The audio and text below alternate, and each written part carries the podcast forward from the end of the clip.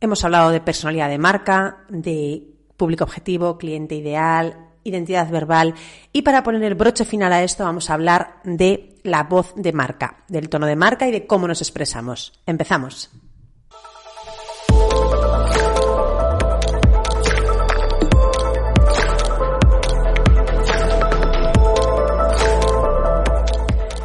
Esto es Creando Marca, el podcast donde comparto contigo todos mis conocimientos y experiencia para desarrollar y potenciar tu marca. Te explico a fondo conceptos relacionados con la identidad verbal, el branding, los negocios online, el marketing, las ventas, la redacción persuasiva y la productividad. También vas a encontrar, espero, mucha inspiración.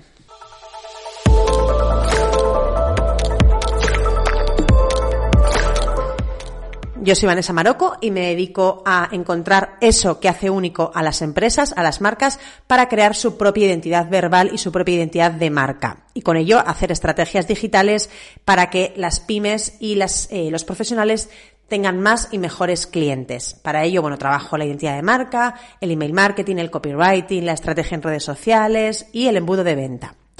Así que nada, vamos a empezar hablando de qué es la voz de marca. Antes, igual has visto que el, em, el audio de entrada de la cabecera es diferente ya ves, cosas que pasan. No encuentro por ningún sitio la, la, música que me descargue en una plataforma de pago para, para el podcast. Así que de momento, pues, después de perder media hora haciendo esto, es decir, buscando la dichosa canción, pues ya he decidido dejarlo y descargarme otra provisional. El caso que esos, no sé lo que sí te pasará, pero a mí esos tiempos como absurdos de, de, hacer algo que, o sea, que es como buscar una cosa que ya sabes que tenías hecha y tal, me, bueno, me sacan de quicio, pero vamos, que eso es otro tema diferente.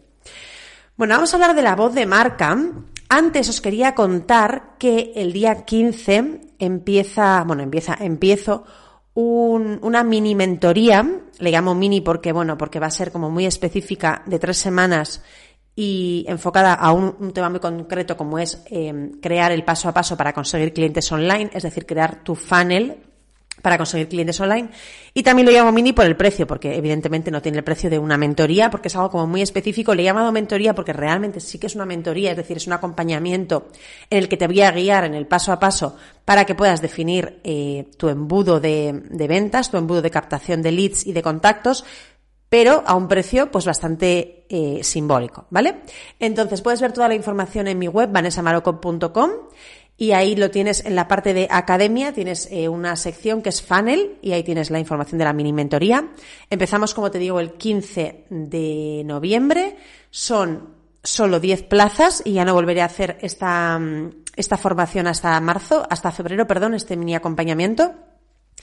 Y vamos a ver pues los cinco pasos fundamentales para poder conseguir clientes, porque mm, por mucho que creas eh, únicamente con hacer una cosa, imagínate, con este podcast, con esto solo no se consiguen clientes. Esto es una parte de ese funnel, de ese embudo, ¿vale? Si después no hay una continuidad con otras acciones, pues esto no sirve para mucho o no es tan efectivo como podría serlo, ¿vale? Porque sí que al final es verdad que con una sola acción puede, puede haber algún que otro resultado, pero no evidentemente eh, es eficaz ni por supuesto es eh, lo que queremos. Queremos la máxima eh, rentabilidad, por así decirlo, de nuestras acciones. Es decir, que si yo hago un episodio del podcast que me, eh, me cuesta prepararlo dos horas, pues que luego tenga continuidad. Es decir, que si tú me escuchas aquí, pues después puedas ir a mi web, te puedas descargar un, un, recurso gratuito, sabes, que todo eso tenga un, un fin que al final pues es el que queremos todos, que este, es que te conviertas en mi cliente y que tus clientes, tus usuarios se conviertan en tus clientes.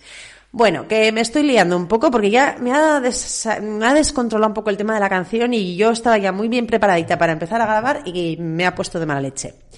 Pero bueno, vamos al tema de hoy que es hablar de la voz de marca. Como te decía en la intro, Hemos hablado en los últimos episodios de la personalidad de marca, del público objetivo, de la identidad verbal, y esto es como el broche final de todo este tema, de la identidad verbal. Em, la voz de marca, como te decía, va súper unida a tu personalidad y no cambia con el tiempo, es decir, es una voz mm, continua. Hombre, tú puedes madurar como marca, como negocio, puedes empezar con una voz que sea con un perfil eh, un poco diferente y que vaya evolucionando. Pero normalmente va muy asociado a la personalidad de tu marca. Es decir, si tu marca es una marca muy inspiradora, pues la voz de marca tendrá que ir a, tono con eso. Si tu marca es muy maternal, si es muy cuidadora, pues también tendrá que ir eh, acorde con eso. No puede haber contradicciones, ¿vale? Podemos describir la voz de marca eh, más o menos como describimos la voz de una persona, eh, es decir, em, se forma a través de lo que decimos, de cómo lo decimos, de cómo lo mostramos, y nuestro reto como marca y como personas, obviamente, es ser consistente. Es decir, si lo que te decía antes, si tú se supone que eres una persona mm, optimista, pues tu voz de marca tendrá que ir acorde. No puedes estar poniendo todo el rato negativos, negativos, negativos. ¿Vale? Me explico, tiene que ir todo en, en consonancia. La voz de marca al final lo que nos ayuda es a crear una imagen y unas expectativas en la mente del usuario. Y por eso cada input que llega de la marca, de tu marca, tiene que ayudar a reforzar esa identidad, ese mensaje em, que el cliente espera, no que de repente dé un giro y sea otra cosa diferente. Sabes que no haya sorpresas ni, ni cosas raras. Aquí lo que tenemos que hacer es lo que el cliente espera de nosotros, lo que ya le hemos ido transmitiendo a través de la identidad visual, de los colores de marca, del, de los mensajes, del logotipo, de todo eso, de las imágenes que transmitimos, que luego la voz lo acompañe, ¿vale? Lo que te decía, pues si tu marca es eh, una voz de marca muy cuidadora, no sería coherente usar un tono muy de colegueo o muy rebelde, porque bueno, no tendría mucho sentido. O, o, tampoco tendría sentido, si eres una marca cuidadora, hablar con un tono con una voz de marca, perdón, eh, demasiado frío o demasiado distante. Esto es muy, muy importante porque esto es lo que genera incoherencias. Y la incoherencia es el aliado perfecto para no comprar. O sea, cuando algo nos, empieza a chirriar por algún sitio, y cuando hablamos de chirriar no hablamos de cosas como muy llamativas, que eso ya obviamente nos echa para atrás, sino cuando hay pequeñas incoherencias a lo largo de, la comunicación de una marca, nos influye mucho. O sea, es como ese clic que hace que la gente confíe más o menos. Entonces, es, por eso es tan importante trabajar la identidad verbal de una marca, lo que comunica. Vale, la, la, voz de marca es lo que te acabo de comentar. Ahora vamos a ver el tono de voz que parece lo mismo, pero no lo es. El tono es la forma en la que te expresas en cada momento. Es decir, cómo adapta, cómo una marca adapta su comunicación en función de la situación o, del momento o del estado de ánimo del usuario al que nos dirigimos para generar esa empatía y esa conexión. Porque evidentemente, pues no vamos a usar el mismo tono cuando le comunicamos a alguien que ha ganado un premio. Imagínate que haces un sorteo de Instagram o cuando le informábamos de que su pedido eh, se ha cancelado o va a tardar más de lo esperado o ha habido un problema con él, ¿vale? Por eso este es el, tono de voz sí que es moldeable, es moldeable a cada situación. Evidentemente tiene que estar en consonancia con la voz de marca, pero aquí sí que lo adaptamos a cada situación concreta. En cuanto al tono, eh, tendrás que usar pues el sentido común, es decir, eh, tendrás que usar el sentido común para ponerte en el lugar de la otra persona y poder eh, empatizar con ella y poder eh, transmitir lo que quiere, lo que crees que quiere escuchar esa persona, ese lector, ese, esa persona que está al otro lado en cada momento. Pero puedes dejar unas pinceladas definidas para ciertos casos como una devolución, una queja, una recomendación. Es decir, si sois un equipo grande, bueno, o si no sois grande, a veces también está bien tenerlo trabajado aunque el equipo sea chiquitín y lo tengáis más controlado. Pero siempre está, está bien tener unas pinceladas, decir, mira, cuando vaya a ocurrir, cuando ocurra una devolución, vamos a expresarnos en este tono o estos van a ser los mensajes. Cuando haya una queja, lo mismo, vamos a actuar así, vamos a, darle, pues no sé, vamos a eh, tener un tono un, tono de voz pues eh, de entendimiento, de, de, comprender, de ese tipo de cosas, ¿vale? Esto cuanto más trabajado lo tengas, es decir, si ya lo tienes estipulado de antes, antes de que ocurra el problema, pues eso que te vas a evitar después. Como te decía, la voz de tu marca viene definida en, mayoritariamente por tu personalidad y por tus valores.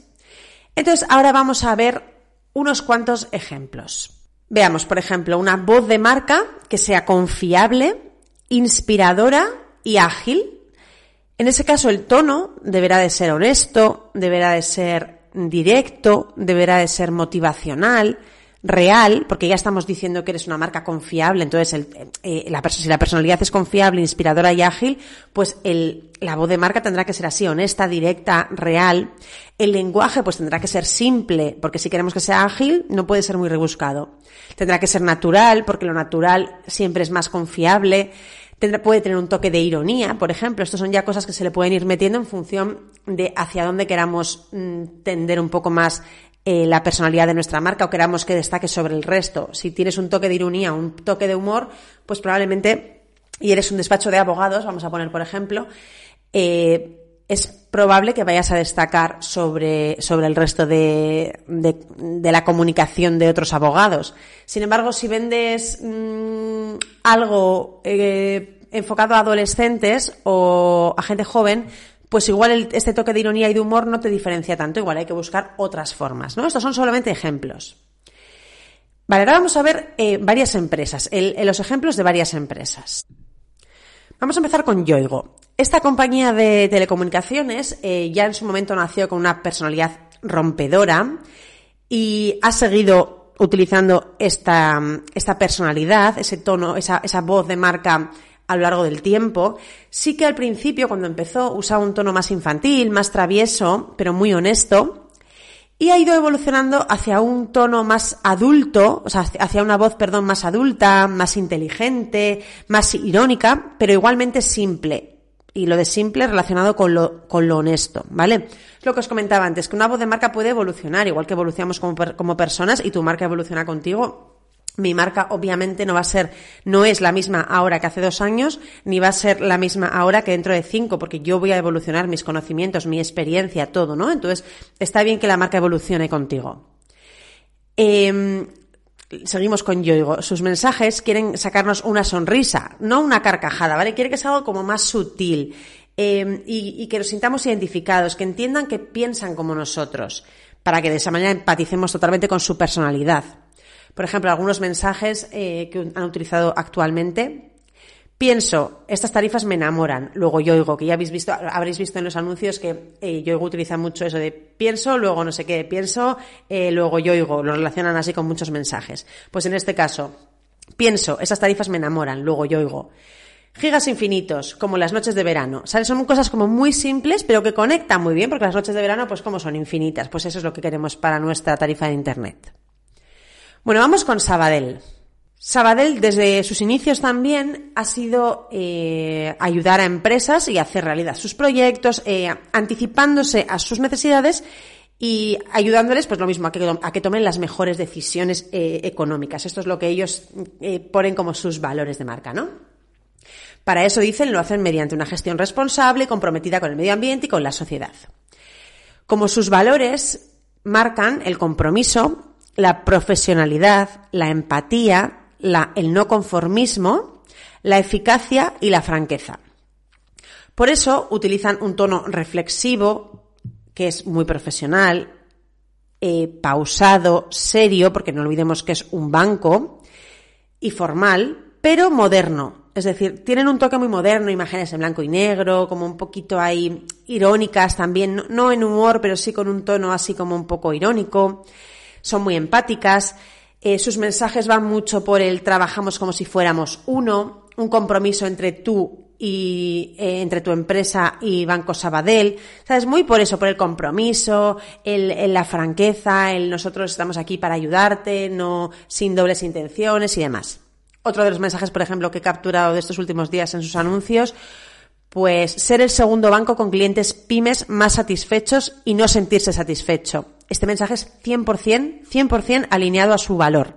Uno de sus valores es eh, el no conformismo. O sea, este mensaje no puede ser más ideal, ¿verdad? No puede ser más perfecto. Ser el segundo banco, es decir, el segundo, que están súper bien posicionados, con clientes pymes más satisfechos y no sentirse satisfecho. Pues a mí me gusta mucho, la verdad. Luego hay otros también que lo hacen muy bien eh, con el, tema de la voz de marca y identidad verbal, que son MailChimp, eh, en MailChimp eh, nos dicen que se han puesto en el lugar de sus clientes y saben que la tecnología del marketing que es un campo minado de terminología confusa, y no puede ser más verdad, os lo decía en el, en el episodio anterior, que nos volvemos locos con público objetivo, cliente ideal, buyer, persona, avatar, mil términos para definir cosas que no siempre son iguales, pero que a veces sí que son similares. Entonces, esto MailChimp lo sabe y intenta contrarrestarlo. Por eso dicen que tratan a todas las marcas con, con seriedad, educándolas, porque sí que entienden que necesitamos cierta educación, pero sin ser demasiado condescendientes, es decir, sin decir, a ver, tú no tienes ni idea, aquí estamos para enseñarte y sin confundirnos, ¿vale? Entonces, para ello también ellos utilizan un humor un poco poco convencional, eh, una voz eh, conversacional, es decir, muy de tú a tú, muy, muy directa, un lenguaje muy sencillo, sutil. Buscan que cada palabra que se diga, o sea, que cada palabra que esté en sus mensajes, en sus emails, en sus publicidades, realmente informe y diga algo, ¿vale? Y que anime. O sea, que realmente sea clara, que sea muy empática, que tenga ingenio. Todo eso es lo que intentan transmitir con su voz de marca. Ellos además dicen que son francos, que son genuinos, traductores, somos traductores, dicen, claro, porque intentan eh, simplificar toda esa terminología del marketing, del email marketing en este caso. Y, su humor es seco, dicen. Bueno, somos francos. Dice que entienden el mundo en el que viven eh, sus clientes, es decir, lo que os decía antes, un mundo confuso, con eh, muchas palabrejas, promesas excesivas. Ellos quieren alejarse de todo eso, por eso van a valorar la claridad de los mensajes por encima de todo. O sea, quieren ellos saben que cuando, cuando vamos a MailChimp estamos trabajando, no estamos consumiendo contenido como puede ser cuando entramos a comprar un bolso o, o a consumir otro tipo de contenidos. Aquí venimos a trabajar. Entonces, quieren evitar distracciones, eh, palabras que nos hagan eh, pensar qué querrá decir. O sea, que, que vaya como muy directo al grano. O sea, eso está súper bien pensado, obviamente, porque están realmente poniéndose en el lugar de la persona que va a consumir el producto o el servicio, que es lo que tenemos que hacer todos a la hora de crear nuestros contenidos, nuestra web, nuestros mensajes, y para eso hay que hacer todo ese trabajo previo, porque cuando ya te pones a trabajarlo desde cero, de hecho, a mí me pasa mucho esto con clientes que em, quieren ponerse a veces a trabajar cosas que todavía no toca. Entonces es muy complicado ponerte a, definir esto si no has trabajado todo lo anterior, si no hemos hecho ese briefing de autoconocimiento, si no hemos definido los valores, la personalidad. O sea, sin hacer todo eso previo no podemos establecer una voz de marca porque no tendría ningún sentido y sería algo arbitrario, como decir, venga, pues yo voy a ser... Em, divertido y rockero. Eh, vale, ¿y por qué? O sea, ¿en qué, ¿en qué te basas para eso? Entonces tiene, hay que hacer ese trabajo previo y luego esto ya va saliendo solo. Al final es como una rueda que va girando de forma natural. Bueno, seguimos con MailChimp. Em, nos dice también que son genuinos porque ellos antes eran también un pequeño negocio, como son muchos de sus clientes. Entonces, como que les entienden, ¿no? Como que saben que tú también puedes estar empezando como ellos empezaron en su momento y entonces quieren ponértelo fácil, hablarte de una manera familiar, cálida, que sea accesible, o sea, no que sean como de repente una empresa, un rollo startup súper lejano, no, es una empresa como muy cercana, ¿vale? Traductores, lo que os comentaba antes, eh, hacer que lo difícil parezca fácil, eh, realmente mm, simplificar estas, estos tecnicismos del marketing, y luego ya el tema del humor, que utilizan un humor seco, pues bueno, esto ya es otra, una pincelada más de su, eso sí que es más, mm, por así decirlo, algo que marca su personalidad y su comunicación. Y sí que esto es lo que los diferencia de, de, de, todo lo anterior, porque muchas empresas pueden intentar ser claras, traductoras, pero igual pues no tienen este toque de humor que, que quieren tener ellos, ¿no? Ellos dicen que bueno, que son raros, pero que no son inapropiados, inteligentes, pero no snob, eh, prefieren guiñar el ojo a, gritar. Todo eso son indicaciones para que, imagínate que yo eh, me, me contrata MailChimp para redactar sus emails, para hacer email marketing, y me dan este manual. Y yo con este manual, ya leyendo todo esto, ya tengo una idea de qué es lo que quieren transmitir. Ya sé lo que sí y lo que no. Pues esto mismo es lo que, para lo que te vale a ti un manual de identidad verbal, para que si tú tienes equipo o delegas ciertas partes, imagínate que contratas a una community manager, si le das tu manual de identidad verbal, esa persona va a saber eh, qué mensajes crear para que todo tenga coherencia con el resto de la marca, ¿vale? Por eso es tan importante. Al igual que un manual de identidad visual para saber cómo hay que emplear el logotipo, cómo no, qué colores son de la marca y cuáles no, pues esto es exactamente lo mismo. Bueno, hemos terminado el episodio de hoy. Espero que te haya gustado este, mm, estos vídeos así como consecutivos relacionados con todo el tema de la identidad verbal. La semana que viene hablaremos de, bueno, la semana que viene, no sé si esta semana me dará tiempo a grabarlo, eh, sobre los funnels, precisamente relacionado con la mentoría que te digo, la mini mentoría que empezamos el día 15 de noviembre. Si te quieres apuntar, lo que te decía, te quedan, o sea, solamente va a haber 10 plazas, tienes la información en mi web. Y, nada, que tengas una fantástica semana. Por aquí en España ha sido fiesta el lunes, así que esta semana es cortita para nosotros. Y que tengas buen día. Hasta luego.